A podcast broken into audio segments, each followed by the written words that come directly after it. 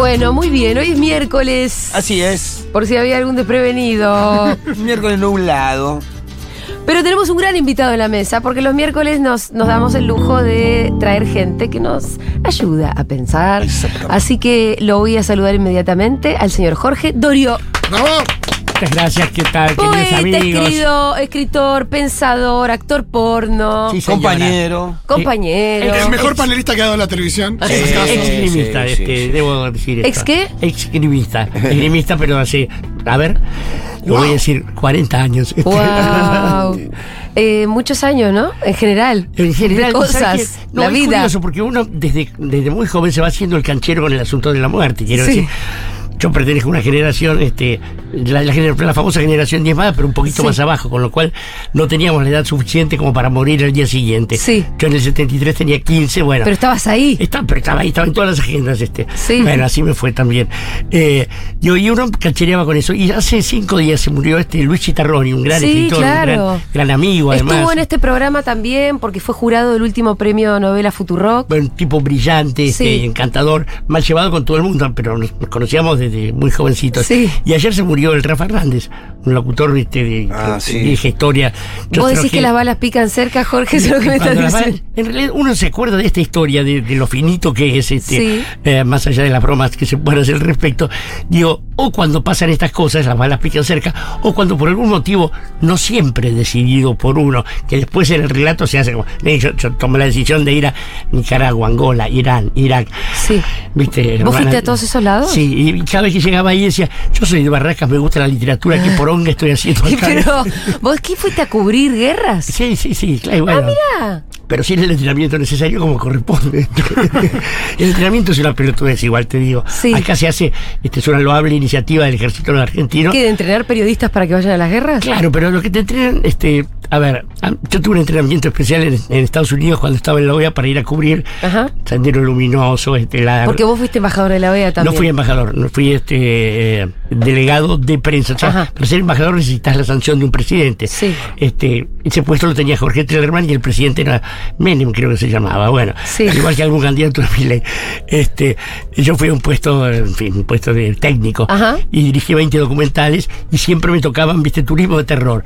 Este, Sí. Una vez me dijeron, quiere levantar minas a Nicaragua. ¿Cuántas hay? Hay como 190 mil. Vamos, eran minas antipersonales, naturalmente, ¿no? Son este, unas cositas redondas de Sí. 120 gramos de peso que cuesta solo 2 dólares instalar y más de mil sacar. Cuando las pisas, volás por el aire. ¡A la mierda! Y además las pisas, sentís, dicen, este, se siente un calor fuerte en la suela de, de- de las Sí. botas gruesas y no podés levantar el pie.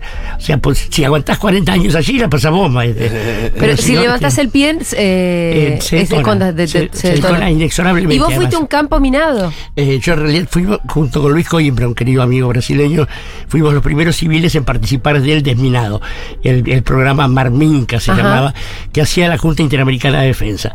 Y este te tocan soldados de todos los países que son los que van a hacer el laburo. Ahora, con civiles no habían ido nunca, así que nos pusieron un guía, este, o, ma- o mayor Ruiz, mayor dos fusileiros que estaba como loco el chabón porque decía, nosotros teníamos cuatro o cinco días, llegábamos a un lugar llamado La Desesperación, en Honduras, por ejemplo. Teníamos dos este, días ahí, dos días en El Salvador y uno en Nicaragua. Bueno, no podíamos perder un día. Un día un helicóptero nos deja en un coso no más grande que este estudio. Sí. 3x3, 4x4. Y nos dicen, bueno, para bajar 200 metros, que eran en bajadas, y que yo, tienen que esperar que los venga a buscar otro helicóptero más chico que no puede descender ahí.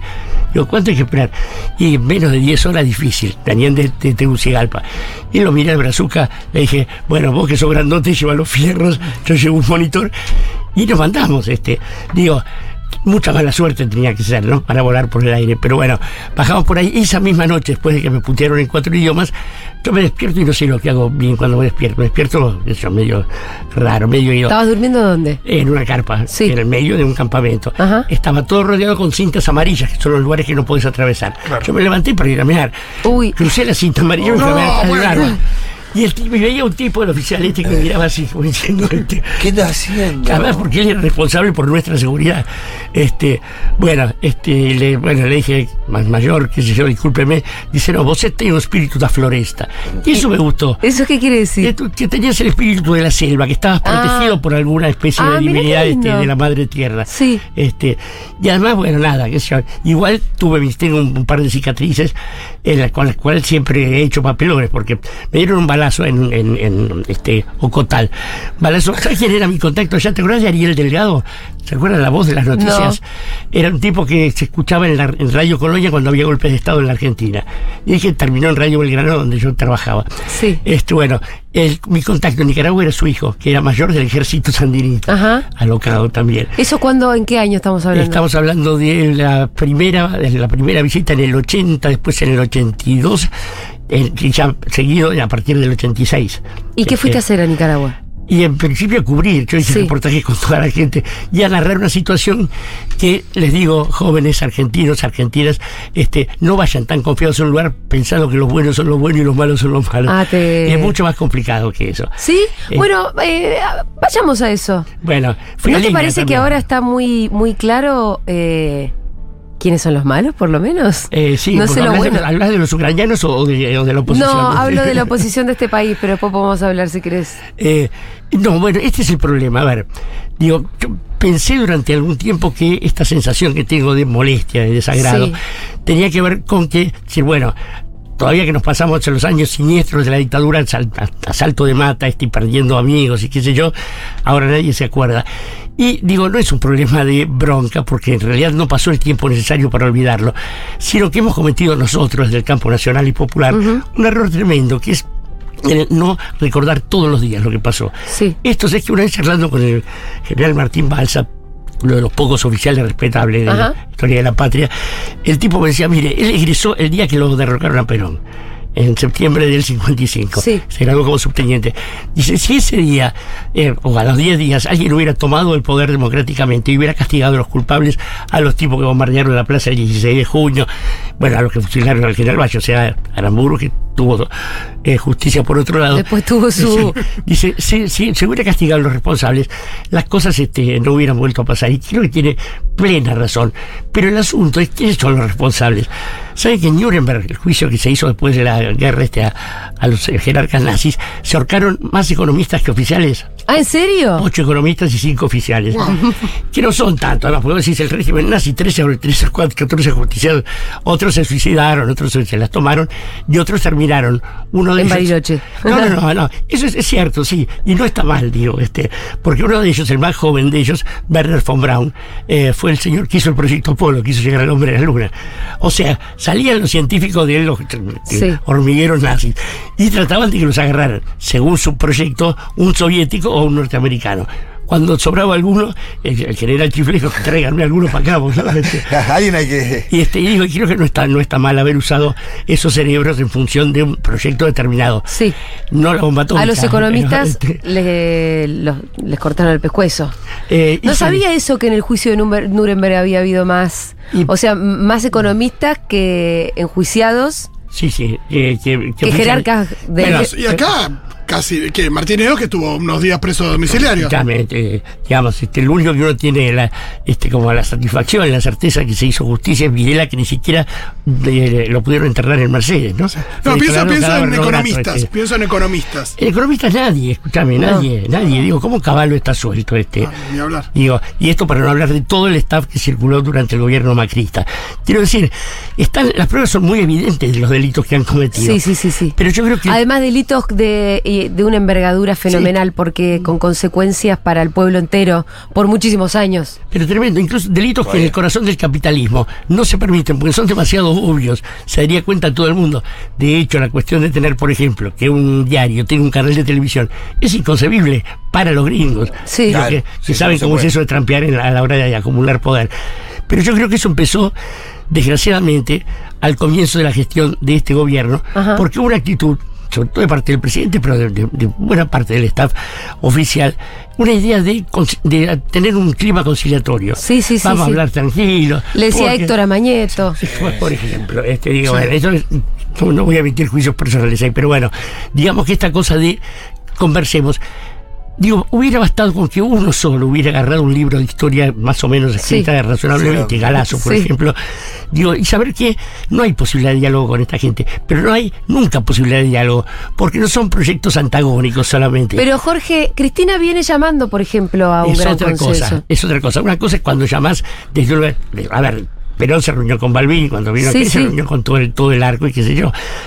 El viejo adversario despidió a un amigo porque se murió, también digámoslo claramente, ¿no? Sí, sí, sí. Este, Cuando estaba vivo era adversario. Exactamente. este, eh, digo, eh, desde un lugar de, de poder hablas de, hablas de otro modo. Quiero decir, cuando tenés la confianza en un ida y vuelta razonable, este, digo, conciliador y qué sé yo, y de buenas maneras, de, reglas este, de fair play, no pasa lo que pasó acá. El presidente hacía este tipo de gestos y primero lo puteaban, después no le daban bola a alguna cosa, y después este desatino. Digo, realmente que estemos viviendo en un país con este sistema, con- esta Corte Suprema, y no da garantías para nada, no importa quién sea el candidato, no importa ni siquiera cuál sea el proyecto que no incluya primero, lo voy a decir en términos metafóricos, la decapitación de esta Corte. Cada vez que hubo un gobierno popular fue necesario hacer un juicio político. Hablo este del, bueno, del general Perón, naturalmente, y de Néstor después, este. Sí. Y siempre fue un juicio político con motivos mucho menos claros que estos. A los jueces sí. de- de Perón los echaron, este, los condenaron por haber este, avalado golpes de Estado. Recordemos que Perón asciende este, eh, con la revolución del 43, pero mm, él no era el que iniciaba el juicio, sino la Cámara de Senadores. Entonces, bueno, le pasaron por encima. Digo, este, es así. Eh, ¿A dónde nos podemos ir? Pensemos un poco en la derecha, en la derecha en el mundo. eh, el- este fin de semana hubo elecciones en España y Sí. parece ser que en España arrasó bastante la derecha, ¿no? Eh, y posiblemente ya.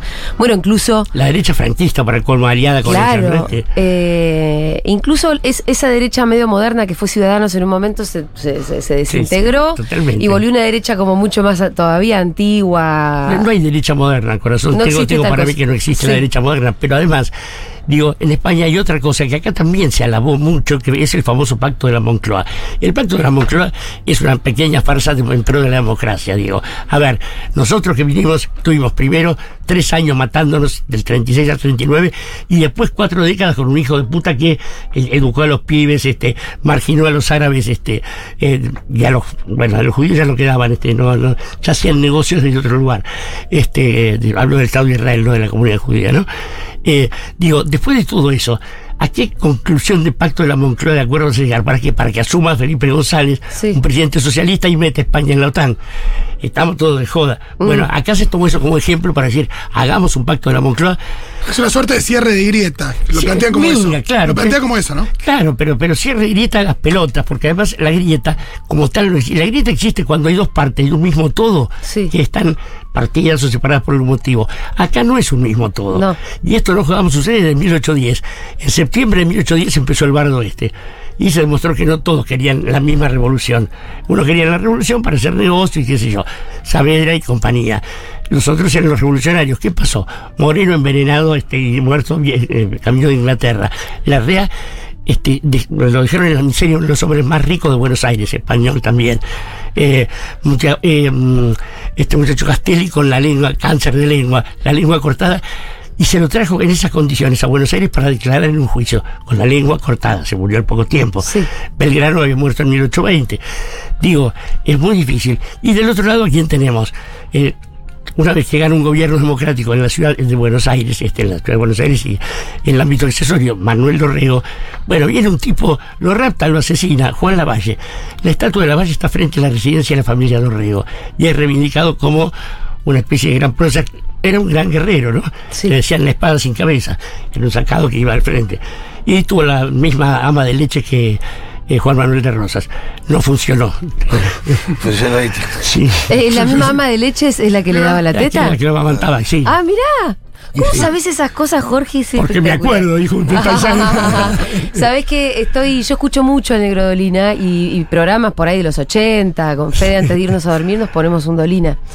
Eh, y la verdad que siempre se disfruta un montón escuchar al Negro, pero tus intervenciones También era bueno. Acá entra Dorio con un datazo de la historia de la que está contando, sobre la que está hablando Dolina, y que uno no puede creer que vos sepas de absolutamente todas las cosas. No, pero lo, tanto. lo- lo gracioso es que este eh, el negro Marcelo Morano, que fue el que armó esta este contubernia, yo venía de hacer Sueños de una noche de Belgrano, Sí. un programa. eh, Fuimos el ¿En qué primer año? programa de Democracia 84, Sí. salido en Radio Belgrano a las 0 horas del 4 de marzo del 84.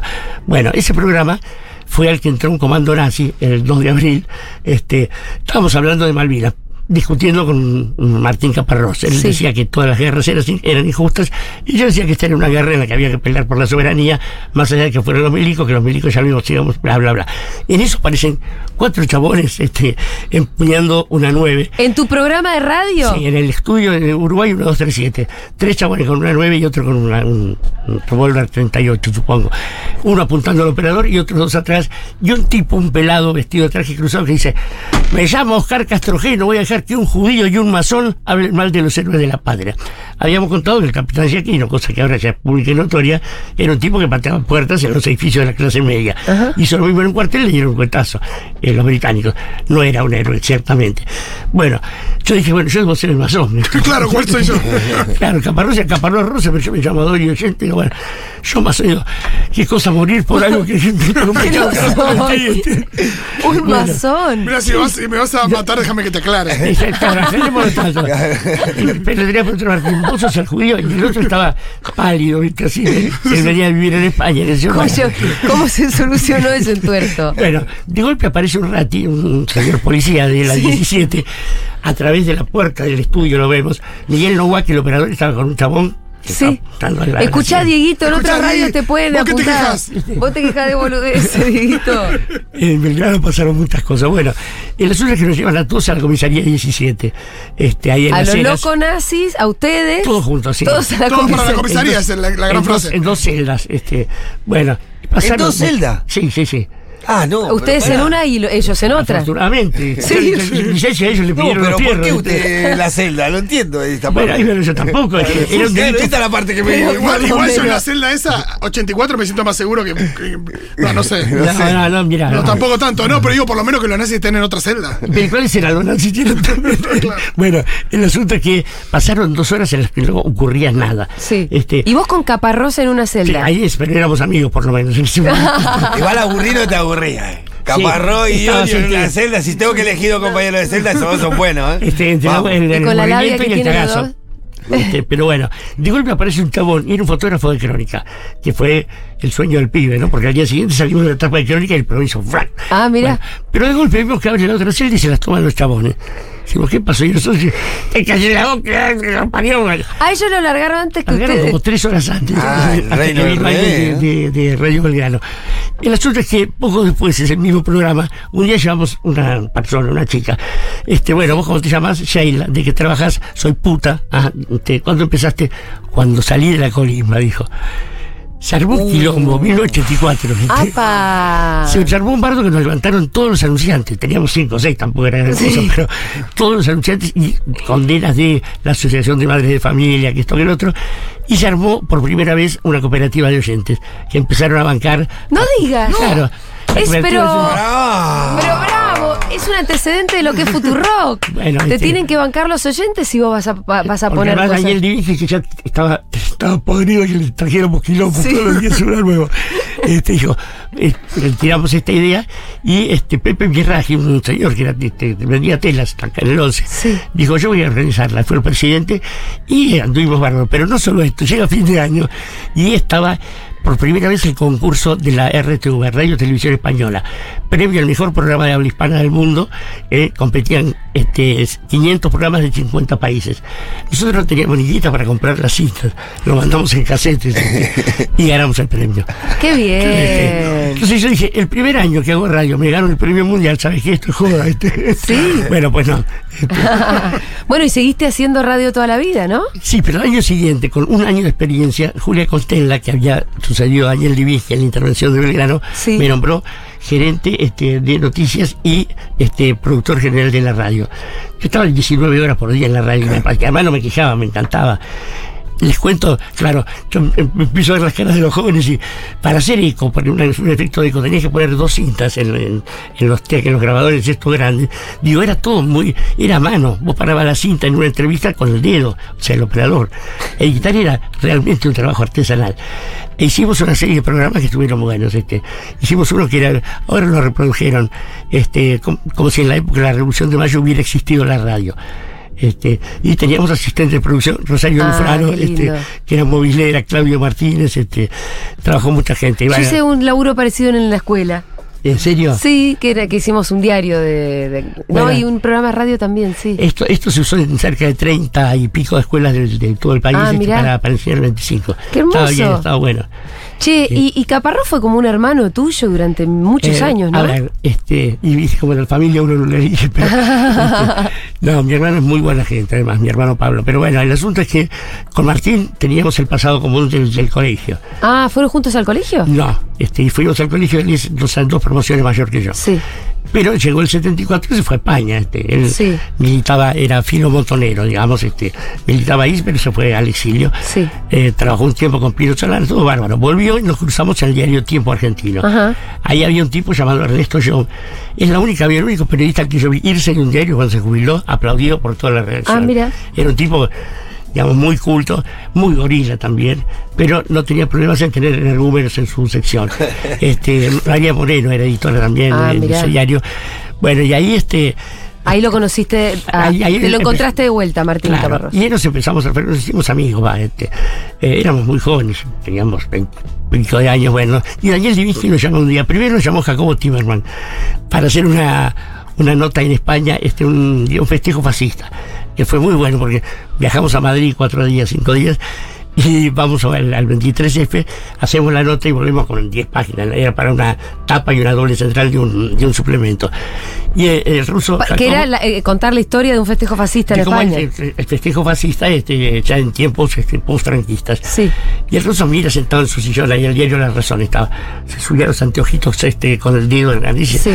Pero qué tipos tan inteligentes, qué tipos sabios, qué par de hijos de mil putas. Quiero ser un diario para un millón de personas, no 22. Si quieren que su abuela diga que son cultos, escriban para su abuela. Y tienen 24 horas para traer este lado. Para, eh, para volver a escribirla y que se entienda más. sí. Porque eran ¿qué? muy barrocos, muy Era- intelectuales. y esas cosas, pecados que yo traté de cometer menos después, Sí. pero cometíamos los dos este, eso, este, agrandado como galleta en el agua.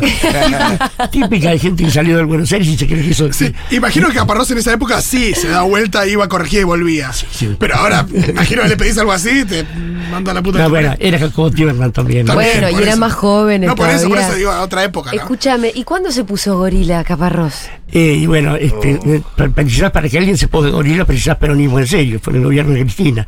Este, Claro. Está muy bien esa Él definición. Fue Está el muy gobierno bien. de Cristina. Él em- empezó con cosas que... ¿Quién se iba a hacer gorila en el menemismo? Claro, ¿Para qué? ¿Para qué? No, no, razón, totalmente. razón. Sí. Hay gente a la que el kirchnerismo la descolocó por completo. Sí, bueno, sí. Pero Lo no descubrió, lo descubrió. Hay algo que, que no es que me interese a mí el chusmerío ni en pedo, ¿eh? pero sí me interesa.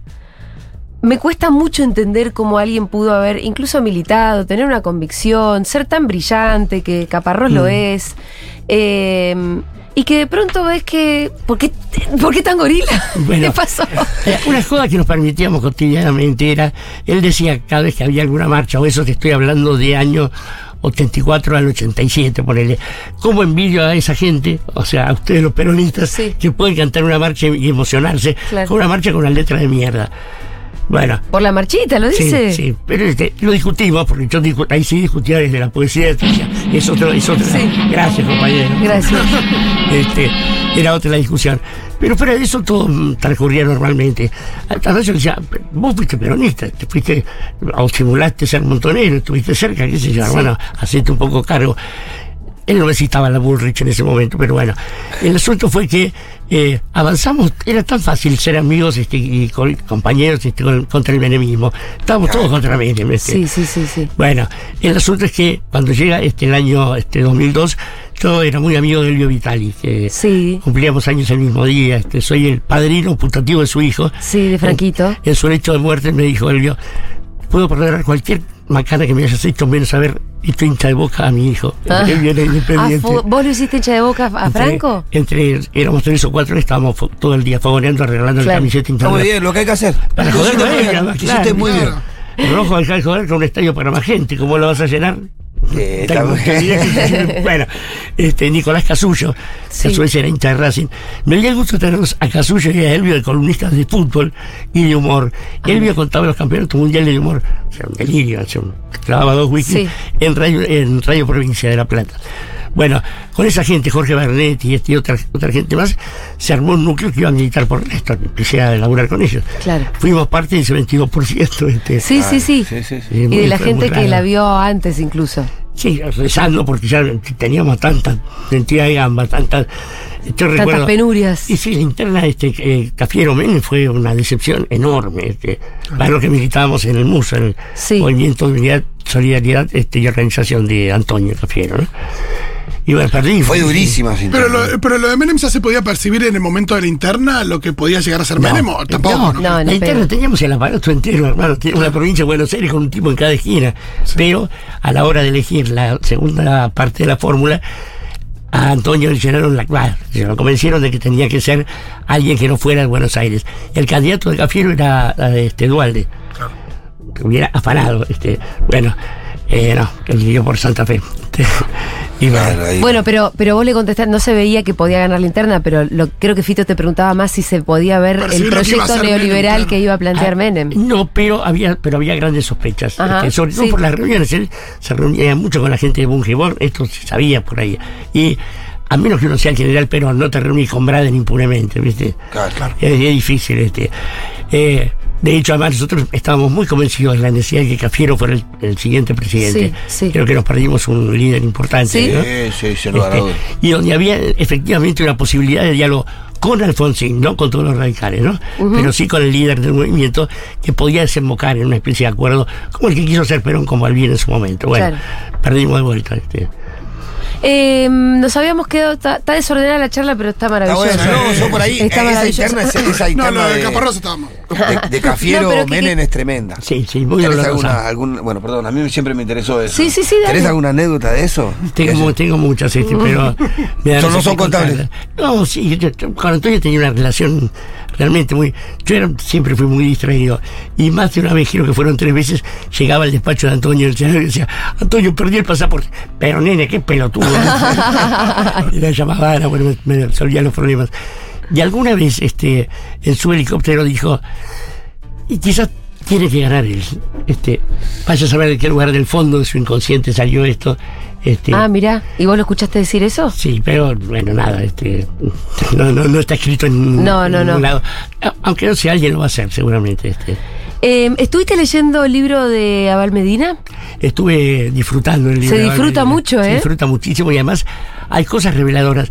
El otro día con Facu Cardoso, con quien hacemos la odisea esta de los domingos a la madrugada, este, encontré una carta que Perón le manda a Eva, y es una carta llena de ternura, digamos, es un perfil del general prácticamente inesperado. Bueno, se conoce mucho la carta de que la que le envía cuando está preso y le dice, Eh, nos vamos a vivir al sur. Nos vamos al sur. bueno, pero esta es de otro orden. Esta es una carta de amor. Este. Sí. Y digo, esto revela un costado del viejo que es uno de los que han, que han tratado de pulir desde el comienzo. Digo, uno de los problemas aquí, yo te decía esto de la historia del comienzo, es que si empezamos con la Revolución de Mayo, sabemos que, que la perdimos, que la Revolución de Mayo fracasó. Si seguimos de ahí en adelante hasta el gobierno de Rosas, y sabemos que el gobierno de Rosas no fue derrocado porque no había constitución. Digo, había una deuda con el Brasil, Pensemos que Argentina derrotó al imperio brasileño, Argentina y Uruguay, este, en 1825, cuando la independencia de Uruguay, eh, en heroicos combates contra fuerzas mucho mayores. De hecho, el último combate fue Ituzaingó, este, donde huye este, el marqués del Caixa, creo que no me acuerdo, el marqués que comandaba el ejército brasileño, y dejan una caja.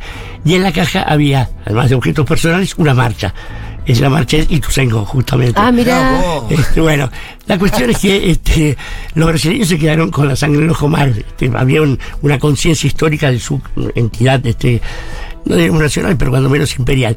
Y este, esperaron la fecha en que había pasado Ituzaingó sin entrar a Buenos Aires después de Caseros. Y desfilaron por única vez, ah no, este, los ingleses también lograron, pero fueron derrotados después, desfilar por Buenos Aires como vencedores el día de Ituzaingó. Ah, mira. Y en Montevideo hicieron lo mismo otro año, al año siguiente. Quiero decir, fue la tarea de gente que estaba en contra de la patria. Digo, el pecado de Rosas fue impedir que los franceses y los ingleses penetraran por este, el Paraná y tener, tuvieran la libre navegación en los ríos. Una mentira que se hace en 1815, Congreso de Viena. Estamos todos marcando reunidos. Vos sos el zar de Rusia, vos sos la reina de Prusia. eh, estamos todos en Napoleón, el único tipo serio que había en esa época. Lo habían, lo acaban de derrotar en Wellington. Y dicen, vamos a decretar que en el mundo civilizado este, se dicte la libre navegación de los ríos. Y empiezan a nombrar ríos. El Támesis y el Sena no aparecen en la en Ah, qué lista. chanta. Ah, qué fácil, ¿no? Te explico, te explico cómo se hace la paz en el mundo. eh, 1140 000. Me gustaría que le mandaran audios a Jorge Dorio con cualquier tipo de pregunta, reflexión, como si fuera un oráculo. Sí, claro. O por ahí no para. No, vos no, no conoces el futuro, pero preguntas que te quieran hacer. ¿Cómo la ves? Algo. Uy. Si les parece bien. 1140 66 000. Es una buena pregunta esa. ¿Cómo ¿Eh? la ves? ¿Cómo la ves? Bueno, eh, habi- nos quedamos hablando, te saqué el tema de la derecha en el mundo, después Mm. nos fuimos enseguida, me gustaría volver porque obviamente es claro. un tema que a mí me preocupa sobremanera. Eh, vimos que en España esto ganó como una, una derecha más rancia y ahí vos me dijiste, siempre son... Sí, no existe sí. derecha moderna, no existe tal cosa. Y, y además, además porque en España expliqué también por qué, ¿no? Pero Eh, ¿qué, qué, qué lectura haces vos del, del fenómeno Milei? Eh, a ver. Y este, de la posibilidad de que la interna incluso la gane Bullrich y que, que, que, digamos, está todo, todo se haya corrido tanto. eh, no creo que llegue a pasar, en, principio, por la inconsistencia de este, este pobre chico que es un paciente Sí. psiquiátrico, ¿no? Quiero decir, peligrosísimo. Sí. Pero ¿por qué es peligroso un paciente psiquiátrico como Milei? Porque alguien pone la teca, alguien pone la mosca. Bueno, este, digamos, no seamos ingenuos. El Milei no es que vive de donaciones de los votantes, de los militantes, del mismo modo que este Mario Vidal no, no conseguía las, las cosas para su campaña. Milei vive de los dineros que cosecha el gran capital, son los mismos que hacen las reuniones barrachosas con Macri, etcétera, Sí. etcétera. En principio es un esclavo, un peón de eso. Digo, esto le va a traer problemas inmediatamente. Digo, los pibes que este, supuestamente lo siguen en capital, porque el interior ya se está dando otra cosa. Saben que hay un tipo que se termina aliándose con Menem en La Rioja, con Bussi en Tucumán, digo, y con los otros energúmenos de otras provincias, este no está en contra de la casta. Este es, él es la caspa en realidad del sistema, Sí. este es la contaminación de la cabeza nacional. Digo, pero sobre todo creo que va a ser interesante si hay debates. Este, Sí. Digo, fíjate que ninguno de ellos es capaz de sostener un fucking argumento. No, pero yo no creo que asista a los debates, va, me lo pregunto. Bueno, pero igual va a haber algún cruce este, con los periodistas, va a, va a sacarse. va a Pues sí que la campaña, cuando la campaña empiece de verdad, mi ley se va Cuando a, Milei- hablar, a- a tiene que hablar. Claro, exactamente. Cuando Milei habla, este, digo, de- decía alguna gente. Pero es que Milei ya está hablando mucho, chicos. De hecho, justamente No, Milei está cuando- instalado porque los medios de comunicación se la pasan en la tele. Sí, ahora, este. Y habla. Pero, digo, en términos de cosas consistentes, de lo que dijo que puede ser más o menos reconocido por, por el público es que su economista favorito es Caballo. Sí. Yo creo que esto ya debería ser, significar prisión. Digo, defenderse a un tipo que arruinó no solo la Argentina, sino también el Ecuador, tendría que ir preso por esto. Pero quiero decir que esto empieza a revelar cosas. Antes nada más son estos gestos de furia, quemar el Banco Central, digo, huevadas. Ya, salvo este, tener una relación de amor con la hermana que era fre- más frecuente en poetas este, malditos checoslovacos, ¿no? Ajá. Como Trakl, que se la curtía en el frente de combate en 1914. Ah, mira. Este. Pero mira que pocos Pero ejemplos hay de para el ¿eh? antecedente, ¿no? O sea, te tenés que ir o a Game of Thrones o acá a un antecedente rarísimo. Eh, bueno, eh, en, en realidad yo no sé ni me importa, yo, este, quiero decir, No, mira, eh, yo digo que no es tan irrelevante. De hecho, yo vengo diciendo, chicos, lo de la hermana no me parece irrelevante porque habla del carácter me, dijiste- me muy. dijeron, me dijeron que, tuve- que tuviste un cruce en el programa en Duro. Este, Yo lo dije. Porque estábamos hablando, el marco era que eh, no, que las cifras del Incucay son tal y tal. O sea, hablando De la donación, De la donación, de, de- la venta de órganos. Entonces, uno buscando a ver si el Incucay dijo, ¿y cómo vas a entrar en el marco que propone este Claro. loco? Y yo en un momento me saco y digo, pero ¿cómo a- O sea, nos está proponiendo unos marcos eh, disparatados, un señor que vive con ocho perros y está enamorado de su hermana. Lo dije así como diciendo, está, lo que vos dijiste es un paciente psiquiátrico, vos también lo acabas de decir. Pero digo, no me parece tan malo de los ocho perros. Y con la hermana se podría acostar sin amor. Quiero decir, si la hacemos, la hacemos bien, ¿no es cierto? Pero no, digo, fuera de todas las cosas estas que realmente no, no, no creo que haya que meterse en la vida privada, aún si es tan escabrosa como esta, creo que tiene rasgos, muchos rasgos, y tiene muchos datos para que cuando se abra una carpetita empiecen a aparecer algunos problemas Y sí. este, rendición de cuentas, cosa que tienen en cuenta los muchachos de Juntos por el Cambio también. Digo, una cosa que a mí me estimula este, eh, alguna esperanza todavía es el grado de eh, impiedad que tiene la campaña, este, la interna de Juntos por el Cambio. Sí. Patricia Burrit, yo no sé si la reta no se dio cuenta, es capaz de cualquier cosa. Es capaz de cualquier cosa. La foto, la foto con la estatua de Favaloro es muy fuerte. es tremenda. Muy tremenda. muy ¿Qué, te, qué te han, he- qué le han hecho, doctor? La- yo pensaba, la siguiente es con la ex esposa reciente, viste, paseando y diciendo qué cosa los hombres, ¿no? Alguna cosa por el estilo. Pero digo, realmente pueden llegar a ser cualquier cosa. Y los carpetazos en esos grupos, donde hay mucha carpeta escondida, digo, salvo uno que la preserva porque tiene el dinero y algunas conexiones necesarias, digo, van a, son- van a ser letales. Este, y Horacio Rodríguez Larreta, además de que sería lo mismo que Burrich. Esto y que insisto, muchachos, no se confundan. No hay halcones y palomas en, en la derecha. Este, hay gente que tiene un programa para vender el país y este, dejar 20 millones de personas afuera. Dicho esto, digo, hay que pelearse con Burrich. Este. Ay, qué miedo. 1140 660000. A ver si alguien le mandó alguna consulta a Jorge Dorio. Quería preguntarle a Dorio su opinión acerca de la importancia de los movimientos LGBTIQ, feminismos y diversidades los cambios estos que se vienen. Yo tengo como el miedo y la sensación de que los derechos adquiridos van a ser este, cuestionados por una derecha que trata de administrar un mundo en el cual no les alcanza para darle a quienes ellos quieren darle. Y estamos mujeres y todo lo que no sean hombres cis, blancos, siento que estamos en una, que en muy poco tiempo vamos a volver a pasar de moda si no hacemos algo. Y eso tiene que ver con la administración. Eh, ¿Qué piensan? Bueno, eh, los putos están asustados también y tienen alguna razón de estarlo. Este, no, yo creo que en principio no tendría que estar asustado nadie. Digo, y, ya no hablo de un colectivo en particular porque creo que ant- ante el intento de tocar ese colectivo o cualquier otro, tenemos que saltar todo. Digo. Sí, sí. Esto está claro. Pero no se puede renunciar a derechos adquiridos. Y además, como en estos casos, Pero ¿cómo defenderlo cuando te lo vienen a robar? es que, eh, no se, creo que no se van a preocupar ¿No? tanto, y por lo menos en, en una primera El robo es más bien económico, decís vos. Exactamente, si no hay guita, mucha guita acumulada, no les interesa eso. Pero igual son súper fachos, ¿eh? Yo no, eso hay que verlo. Bueno, y son fachos más- de corazón también. Sin, ir más lejos, el arzobispo de La Plata, ¿no? Este, Claro. digo que es un ejemplo de lo que fue históricamente la iglesia y la iglesia platense, pero plagada de miserables que iban a ver las torturas, este, gente, gente ¿Por qué muy la iglesia platense? Bueno, porque es una sociedad muy conservadora Sí. y es una sociedad en la que el clero se refugió en esa maravillosa catedral y conspiró Ah. Hubo muchos contactos La con catedral es un lugar de conspiración. Y ahora con el nuevo carde- cardenal de Buenos Aires, más todavía. Bueno, este, Cravillero. Pero justamente, y esto es, es fantástico, igual que creo que una política silente de, de Francisco. Yo, claro, yo fui monaguillo. Este, este, y- y Vos tuviste mil vidas, la verdad, ¿eh? Inmediatamente después duré tres días en un cuerpo de viejo, me echaron a pasar hacia el culo porque obligaba a los hijos a cruzar. Ya cuestionaba la Biblia. ya decía, ¿No ya- te parece que ese hombre no se tiene que bajar de esa cruz? Decía Diorio. Y- y- Hablemoslo, decía. Yo, no, yo preguntaba cosas, le preguntaba al cura, al cura del padre Eloy, me acuerdo, pobre, pobre hombre. Este, che, eh, no había, no eran manzanas las que había, porque si estamos hablando de este, una zona como este, la Mesopotamia, eran naranjas. Dice, ¿a quién le importa eso? A mí me importa, quiero saber. No, el perro con la fruta, ¿viste? Escuchemos un audio más, ¿no? ya nos quedamos sin tiempo, la verdad. Pero, Hola Futurockers, ¿cómo andan? Es la primera vez que mando un mensajito, los quiero mucho. Bueno, bienvenido. Eh, quería pedir por favor que le den un programa a este señor, que me encanta escucharlo, de historia.